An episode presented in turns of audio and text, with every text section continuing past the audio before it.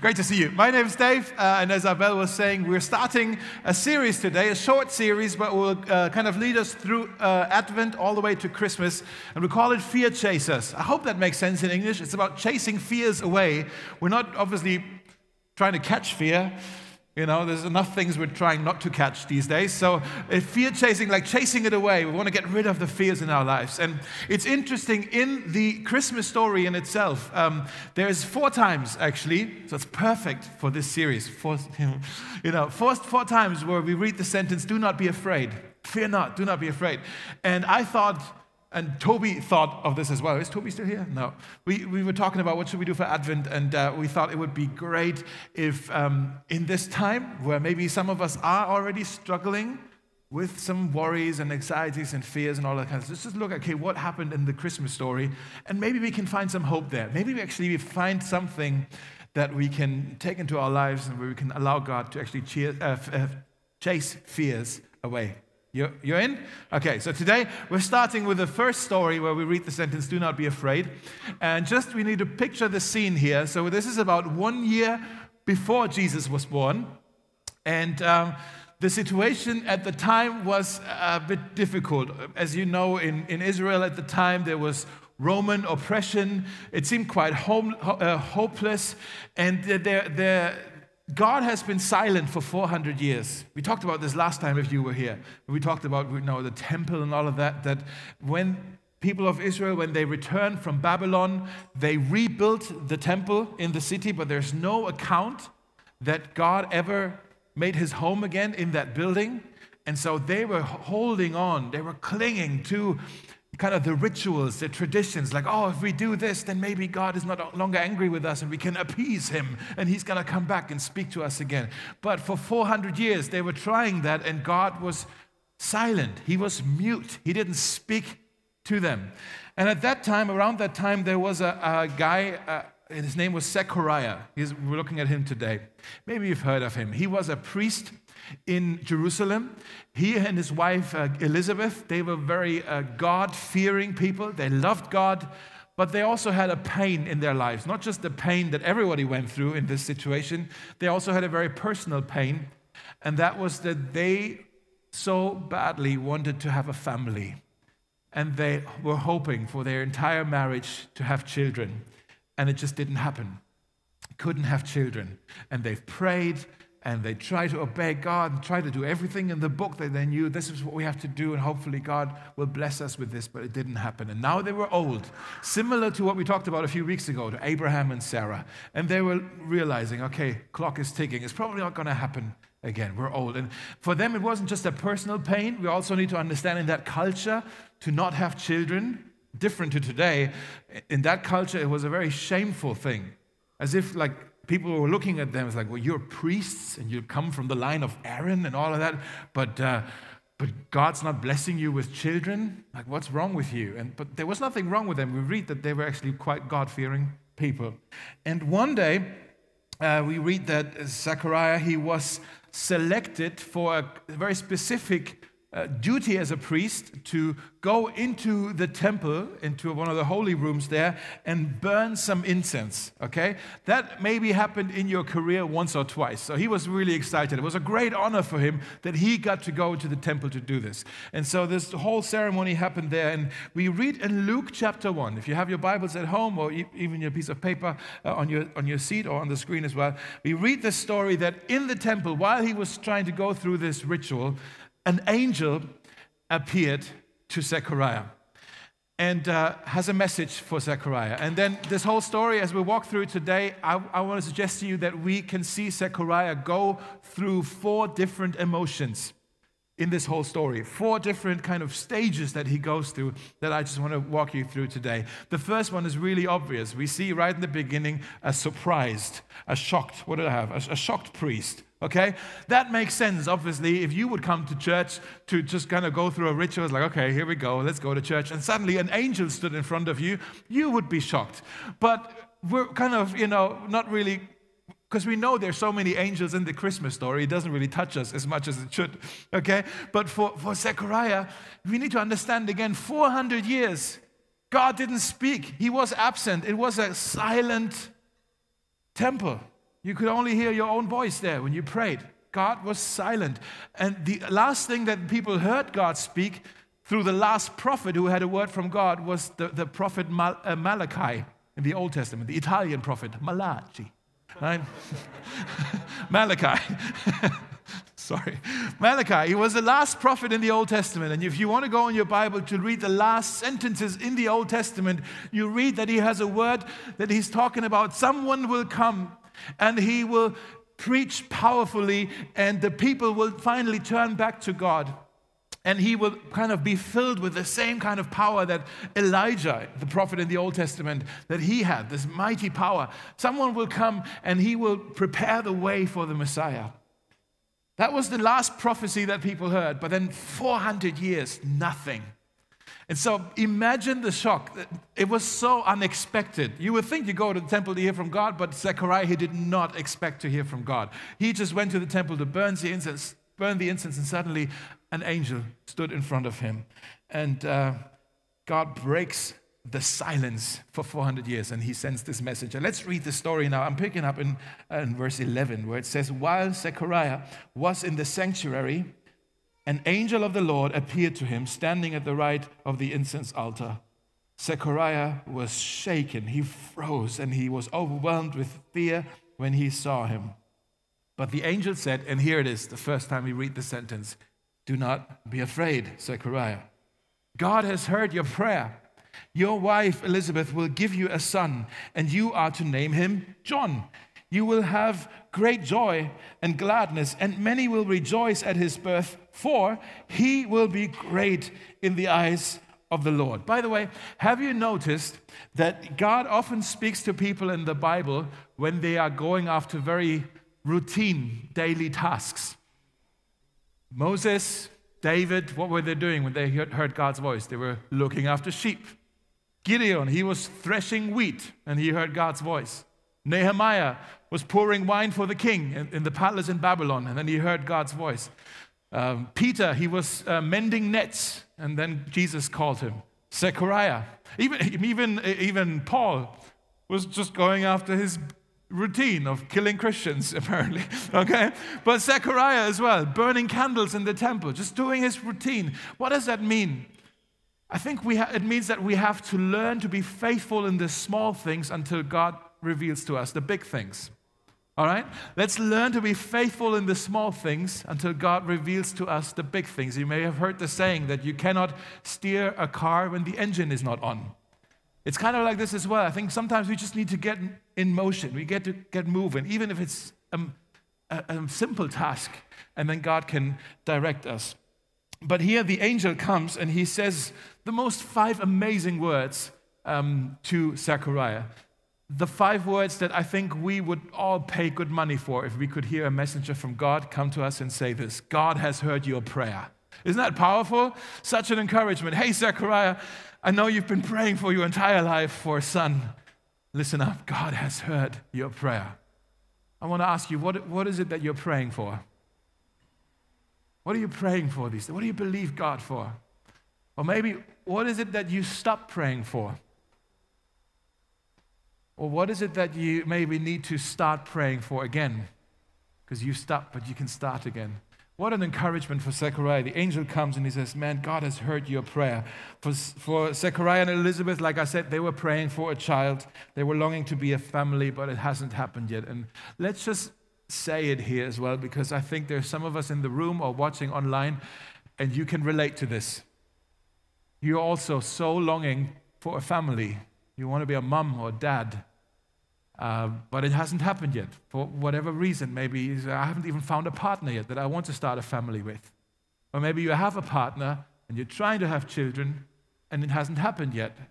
Maybe you have misca- you've had miscarriages in your life. Maybe in this past year this happened. It's sort of this kind of this grief that some of us carry that we never talk about. There's apparently the statistic is one out of eight couples struggling with infertility where the doctor says it's probably not going to happen for you. One out of eight. That, that affects some of us here. And uh, you can relate to this, this pain that is so, so difficult to talk about because it's like, why am I grieving something I never had? I'm grieving You know, and I think that's, that's where they were. They, they, they knew this pain, it was brutal for them. And now the angel said, God has heard your prayer. You haven't given up praying, and you will have a son, and he will bring you great joy. But then he continues in the following verses. He also said, It's not just going to be any son. Your son is going to be a holy man. Your son is actually in the womb already going to be filled with the Holy Spirit. He's going to walk in the same power as Elijah. And when he preaches, people will turn to God. Now, does that ring a bell for anybody? Remember Malachi, the last prophecy that people were hoping for? Some, the next thing is going to happen. Somebody will come and he will preach like Elijah and people will turn to God. Now the angel says, Your son will be the fulfillment of that prophecy. Isn't that powerful? That it's not just going to be a son, there's going to be a son that God will use in the history of changing the world. He's going to be a waymaker. He's going to be preparing the way in the wilderness for the Messiah to come. He's going to prepare the hearts of the people for this. And uh, the wait now, finally, 400 years later, the wait is over. How does Zechariah respond to this? Well, he couldn't believe it. He couldn't believe it. And what we see next is a skeptical priest. First, we have a shocked priest. Now we have a skeptical priest. He was standing, I still think, like, I think he was having a little, I don't know, the fire, whatever. He's like still holding in his hand, looking at the angel on his right, like, what? You know? And uh, he couldn't believe it. Like, somebody poke me. Is this really happening right now? This can't be true. This sounds too good to be true. I don't believe it. Right? And so, what does he say? He says to the angel, uh, How can I be sure this will happen? I'm an old man now, and my wife is also well along in the years. Hmm. what is he saying here? He's saying, Mr. Angel, you are too late because we are now too old for this task you are asking us to do. Okay? You are too late. We're too old. He's making a massive mistake here, a, a mistake that all of us do all the time. He's making the mistake that he doesn't look at what God can do, he only looks at what he can do. He doesn't look to God, he only looks at his own kind of weaknesses. It's like, oh, this is not going to happen. I, I can't do this what thing what you're asking me to do. We can't have a can't have a child anymore. It's not going to happen. We're too old for this. People our age don't have children. It's not going to happen. And he fails to take into account that God is not restricted by the usual and he's not bound by the natural. Zechariah, he was skeptical because he didn't look to God. He only looked at his own limitations. We do that all the time, don't we? That we kind of, okay, it's not going to happen because I can't. We should say it might happen because God can, right? Maybe you want to write this down. Faith has very little to do with confidence in self and everything to do with confidence in God. Write that down and just think about it for the next week. Faith has very little to do with confidence in self and everything to do with confidence in God. The word confidence comes from the Latin confidare. It means with faith. But it's not, confidence is really about what, what do you put your faith in? You know, you hear a lot in, in our city and in culture, you hear a lot the saying, like, oh, you just got to believe in yourself. Kind of this new age mantra believe in yourself. That's not Christian faith. Christian faith is not saying, oh, believe in yourself. No, believe in God and, and expect great things from Him. But we want to be sympathetic with Zechariah here as well, because I think when he responded this way, he was, uh, his pain was speaking, his, his own pain that he experienced in his life. And so let's be gracious with him that he was so skeptical. Um, maybe he was just disappointed too many times. And he was saying, I, I can't allow myself to get my hopes up again. I don't want to be disappointed again. It hurts too much. I don't want to go there again. It hurts too much. I'd rather lower my expectations of what will still happen in my life than go there again and be disappointed again. He was struggling with what I call the fear of being disappointed. And I think many of us, if we're really honest with ourselves, we know that fear quite well. Right? Maybe in your life, maybe you have experienced heartbreak, a relationship that didn't work out, somebody you loved turned from you, and it hurts, and you're saying, I, I will never love another human being again because I don't want to experience this hurt again. I don't want to be disappointed again. Or maybe somebody gossiped about you behind your back, somebody that you trusted, and you are saying, I will never trust anybody again. I will never share my secrets again because I don't want to be disappointed like this again. Or maybe people take you for granted and you're saying, I, I will never be generous again. I will never offer my help to somebody else again. I don't want to be disappointed again. Maybe it's, maybe it's something at work where you said, oh, maybe uh, you know, you've invested into a business project, invested time, invested creativity, invested money even maybe, and it didn't work out. And you're saying, oh, I'll never try anything again. It's just not going to work. I don't want to be disappointed again. Maybe you've been hurt in the church Maybe some a brother or a sister was really mean to you and you're saying, I'll never go to church again. I don't want to be disappointed again. Maybe someone in your family or a close friend uh, is sick and you've been praying and praying and praying and God hasn't healed that person and you're saying, Why pray? I'll never pray again. I don't want to be disappointed again. I could go on and on. I think we, ha- we all have a bit of a list here of the fear of being disappointed. I talked a few weeks ago when we talked about Abraham and Sarah. Remember this? We talked about skepticism, and we said, we said that skepticism, at the root of it, at the heart of it, is really a, a coping mechanism. That with skepticism, we're trying to protect our hearts from pain. We don't want to experience pain again, and so we're trying to protect it. Like, I don't want to go there again. I don't believe it. Right? I think we, we all know this fear of being disappointed too well. It's, it's, it's real to us. And if we're not careful, the pain in our lives can, can actually make us become really bitter. Maybe you know someone in your life who's just a very bitter person. And that wasn't always the case, just that person has gone through so much, it's just messed, messed them up. The Bible talks about in Hebrews 12 that bitterness is a, is a root that can actually grow in our hearts and corrupt us. It actually corrupts us. It makes us miserable. It makes us really hard to be around for all the other people in our lives. But it also it, it steals our joy. It destroys our hope. You know, bitter people don't dream. Bitter people don't hope. They don't believe for anything. And so Zechariah, I think we're all trying to feel for him as well. But what's happening next? It says in verse 19, the angel said, I'm Gabriel. And when I'm not here in the temple talking to you, I'm normally standing in the very presence of God, okay? And he says, It is he who sent me to bring you this news.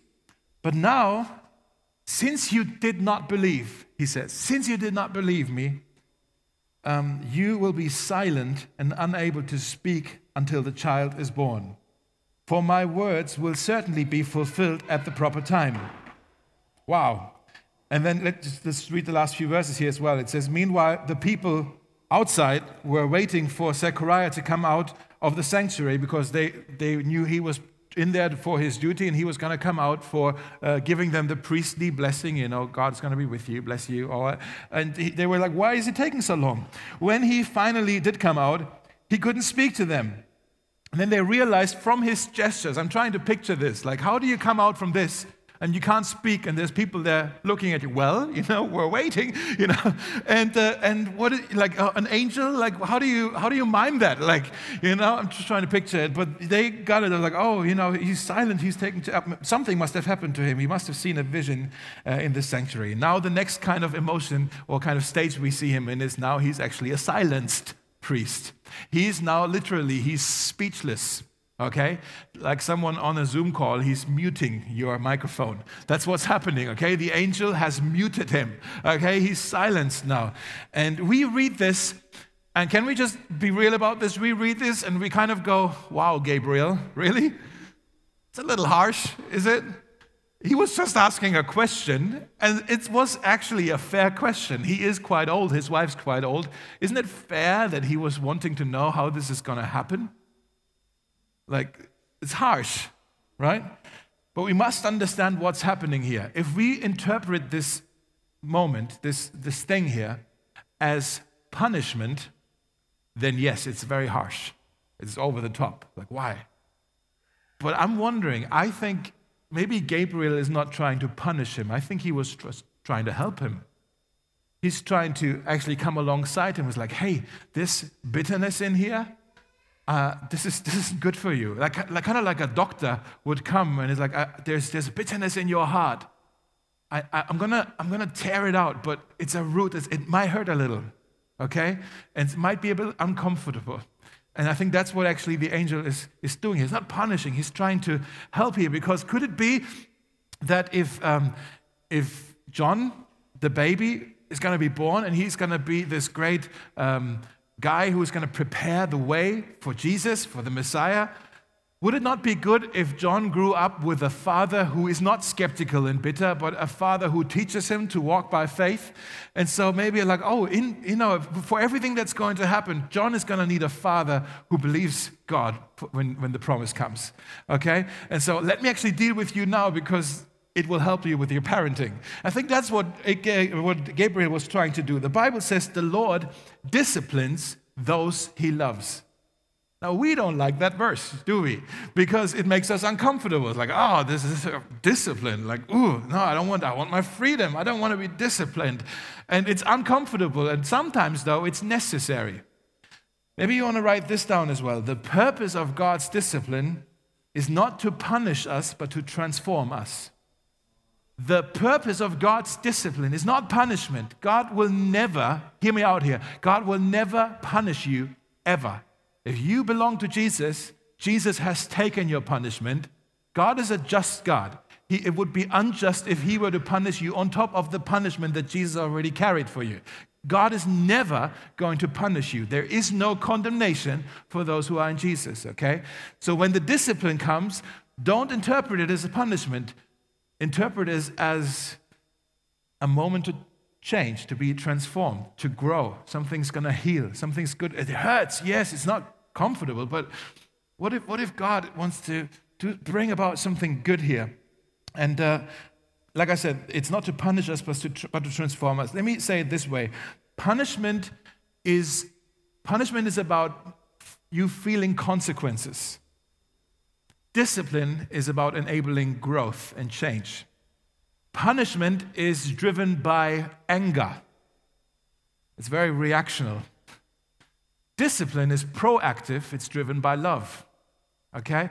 Punishment is uh, looking to the past. Here's what you've done wrong. Discipline is looking to the future. Here's who you can become. All right? And I think Zechariah, Gabriel, he was trying to do Zechariah a favor here. He was disciplined for his very own good. In many ways, this, it was therapy for a skeptical heart. And Gabriel was saying to him, Zechariah, maybe it's best if you just shut up for a while. maybe it's best if you just be quiet for a while and have a bit of a think break okay?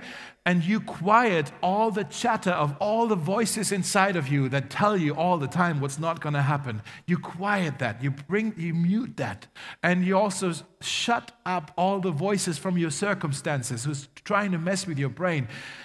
And you just take time take a deep breath and think and reflect and listen and think about the words that I said to you. Think about this, the promise that about is about to be fulfilled. Think and also watch what is about to happen. Use your other senses. If you can't use your mouth, use your ears, use your eyes. See what God is going to do. And uh, obviously, we know what's going to happen next is um, actually Mary, the mother of Jesus, comes to visit. And so, Zechariah, I'm sure he was a witness of that.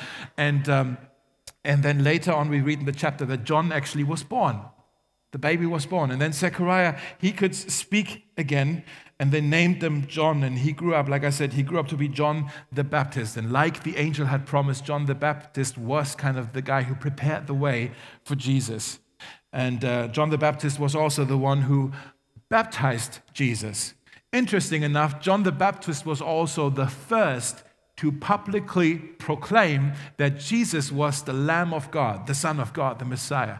He was the first who got it, it seems at least the one who spoke about it and preached about it. And many hearts turned to God, and all of that happened. But then a little later, things turned, took a turn for the worse for John the Baptist. We read about this in, in Matthew 11, where he, John was actually uh, in prison because he started to preach about the king. The king didn't like him, and he was about to be executed.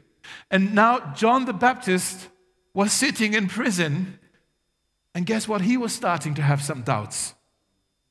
Now he was start, starting to, he started to struggle with, with this everything he had believed in, everything he had invested in. And we can see a parallel here between John the Baptist and his dad, Zechariah, that he also said in prison, like, man, things have, things have not turned out well in my life. Look at me, I'm about to be killed.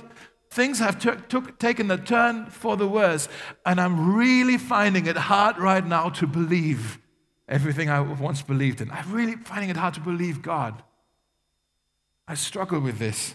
And I don't want to be disappointed again. Can I show you these verses real quick? In Matthew 11, uh, verse 2, it says, While in prison, John sent his disciples, he also had disciples, uh, to ask Jesus, Hey, are you the one who was to come, this promised Messiah? Or should we look for someone else? And Jesus replied, Go back and report to John what you hear and see. The blind receive sight, the lame walk, those who have leprosy are, cur- are cured, the deaf hear, the dead are even raised, and the good news is preached to the poor.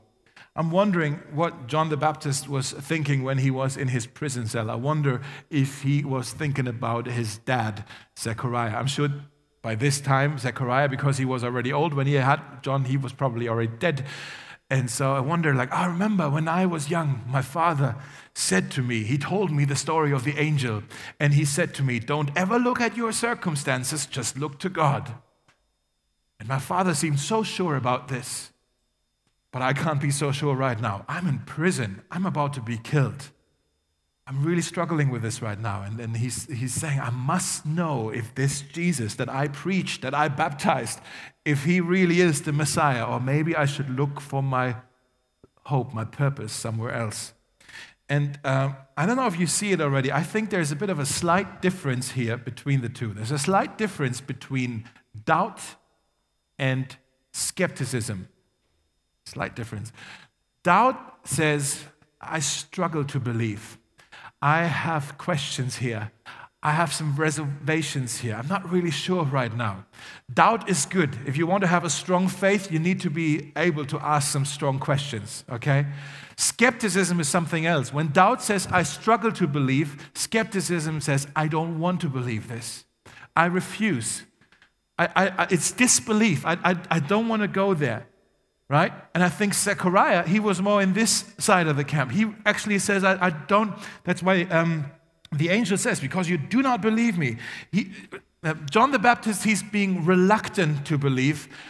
His father, Zechariah, refused to believe. Okay? And so he was saying, I don't want to believe this. Uh, John the Baptist, I think he was more looking for an assurance. He was saying, I, I, really must know now if my suffering is for a good purpose or not. I, I do believe in this, but I have, I have some questions here. Are you really the one, or should we look for somebody? You see, it's slightly different. And what's the, what's the cure? What's the answer? God says to Zechariah, close your mouth, just be silent for nine months, and use your other senses listen to what I'm saying, look at what I'm doing. Okay? What is Jesus saying to the disciples of John the Baptist? He's saying to them, Report to John what you hear and see. Am I the only one who gets excited about this little thing here? What you hear and see. I want to say this to you. If you're struggling right now, I don't know why you came to church today, but if you're struggling right now with your faith, with, with doubts. Maybe you're saying, I'm not really sure if I can trust this Jesus. I don't really sure if he will come through for me. I don't really know if he will keep his word. I don't really know. I'm not sure if he will provide for me, if he will guide me, if he will heal me. I'm not really sure if he really loves me, if I am really forgiven. I'm not really sure. Is Jesus really the one, or should I look for my hope somewhere else? If that's you, I think these, both of these stories actually invite you to just kind of pause, take a deep breath, and look at what Jesus has done and listen to the things he said. Just close your mouth for a while. Just look, listen. And I don't I find there's no better time of the year than Advent season to do this. Because Advent, this, the purpose of this season is to prepare for the arrival. Advent comes from the Latin adventus, which means arrival, okay? This is a season where we prepare our hearts for the arrival of Jesus. That's what Zechariah did. He, he prepared his heart. He was forced to prepare his heart a little bit. But the good thing is, what we also read is that he took advantage, advantage of his little time out because it changed him. We read a little later in Luke chapter 1 when, when he could speak again, the first words that came out of his mouth weren't words of skepticism. Now he was a singing priest. He started to worship God. What came out of his mouth was, was praise for God. Everything that kind of he's, he's thought about, he's reflected on it, it all kind of stored up. And as soon as he kind of opened the gates of his mouth again, woo, worship exploded from his mouth. Okay? It's quite powerful here. When John was born, his, his tongue was set, was set free and he worshiped. And he actually sang a song, I believe, about the things that he was thinking about and contemplating about and reflecting on when he was having his little time out.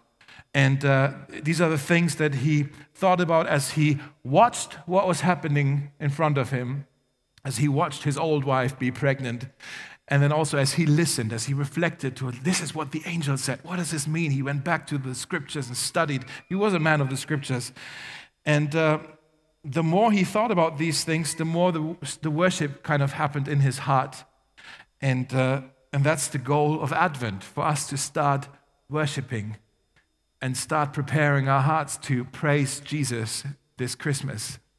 And what we find when we do that is that worship is the antidote to fear. Worship is the antidote to fear. The more you consume your mind and your heart with the greatness of who God is and His love and His commitment to you, all of that, who He is, what He's done, what He's promised to do, that's why we sing. The more you allow that to fill you, the more fear goes out the back door. I want to close with this. Uh, the song that Zechariah actually was singing when he could speak again is recorded at the end of Luke chapter 1. Thanks to Luke for writing this down. And it's a powerful song. I just want to walk you through it because it kind of gives us a bit of an insight as to how here, here's what changed in this skeptical, cynical priest, and now he's a sing, singing priest. Let me just read this to you. It says, Praise the Lord, the God of Israel, for he has come to redeem his people. The word redeem means to set free by paying a price. To set free by paying a price, sort of like when you want to set a prisoner free, or when you want to liberate a slave. Okay? That's what Jesus came to do for us. He came to redeem us. He came to set us free by paying a price. And now we are redeemed. We are set free from sin and from death and all these things. And it says, He has sent us a victorious Savior from the royal line of his servant David, just as he has promised through his holy prophets long ago. Uh, so, not only did Jesus come to set captives free, but also he came to destroy the enemy. He's a strong, he's a victorious savior, just like his great great great grandfather David was a strong and victorious leader. And it says, Now we will be saved from our enemies and from all those who hate us. Isn't that amazing freedom here? Our enemies can't touch us anymore. I don't, like the opinions of other people don't matter anymore. I don't have to be like you in order to be happy. I don't have to be liked by you in order to be happy. Freedom. Huh? And then it says, uh, He has been merciful to our ancestors by remembering His sacred covenant. In other words, He did keep His word. He is trustworthy. Why did I not believe him when he first told me? He kept his word. And it says in other passages in the Bible that all the promises of God, they find their yes in Jesus. The covenant he swore with an oath to our ancestor Abraham. Remember, we looked at that oath a few weeks ago. It was, uh, it was gory. Um, and then just here it says, We have been rescued from our enemies so we can serve God without fear. Now, guys, that's remarkable that at the end of this chapter, this Zechariah, who to me it seems like he was struggling with the fear of being disappointed. Now something's changed in him and he's talking, he's singing about life without fear. Somehow in this time he was able to chase away, chase away the fear in his life. Um, and it says, in holiness and righteousness for as long as we live. And now I like this next part. I think I'm wondering if he was singing this and he was actually holding his baby boy on his arm and he's looking down and like, and you, my little boy, my little son, you will be called the prophet of the Most High because you will prepare the way for the Lord. You will open the door for that Savior who's going to come now and accomplish all these things I was thinking about. Isn't that beautiful how he now sings this over his son? And he says, uh, he sings, You will tell the people how to find salvation through forgiveness of their sins. What a beautiful thing for a father, for a father to sing over his son. Those of you who are dads, or one day maybe will be dads, this is something you should sing over your sons. You will tell the people how to find salvation through the forgiveness of their sins. Because of God's tender mercy, the morning light from heaven is about to break upon us. In other words, it's a new day. It's the dawn of a new day. 400 years of silence is over. A new thing is going to happen now. Uh, the wait is over. Now the Messiah would come to give light to those who sit in darkness and in the shadow of death and to guide us to the path of peace. Let's pray together. Jesus, we thank you that you are the one who guides us to the path of peace. We thank you that this story of Zechariah is recorded in the Bible in quite detail because I think we can find ourselves in all of those four stages that this old priest went through as he tried to comprehend and, and uh, receive this amazing promise that you've given him. And Lord, we find ourselves not just in, in, at the end of it, it's like, oh, yeah, we like to sing praises to Jesus. But we also find ourselves in the other stages as well, that sometimes we struggle to receive what you have to say for us. Sometimes there are so many fears in our lives. I pray, Lord, that just like Zechariah, you would also teach us, instruct us, even direct us in this Advent season to take a breath, to be still, to maybe talk a little less. and uh, use our other senses to listen to what it is that you're actually saying and to look, to watch, to, to try to understand what it is that you've done for us. I pray, Lord, that this Advent season would not be a stressful time where we're running around from A to B trying to get presents and getting tests and all of that stuff done. But I pray that it would actually be a worshipful time for us, where we would prepare our hearts and our souls for this amazing thing we get to celebrate together in a few weeks. Lord, you're coming, Jesus, that you came to save us and redeem us. We love you, Lord. We thank you for your love for us. In Jesus' name, amen. Amen.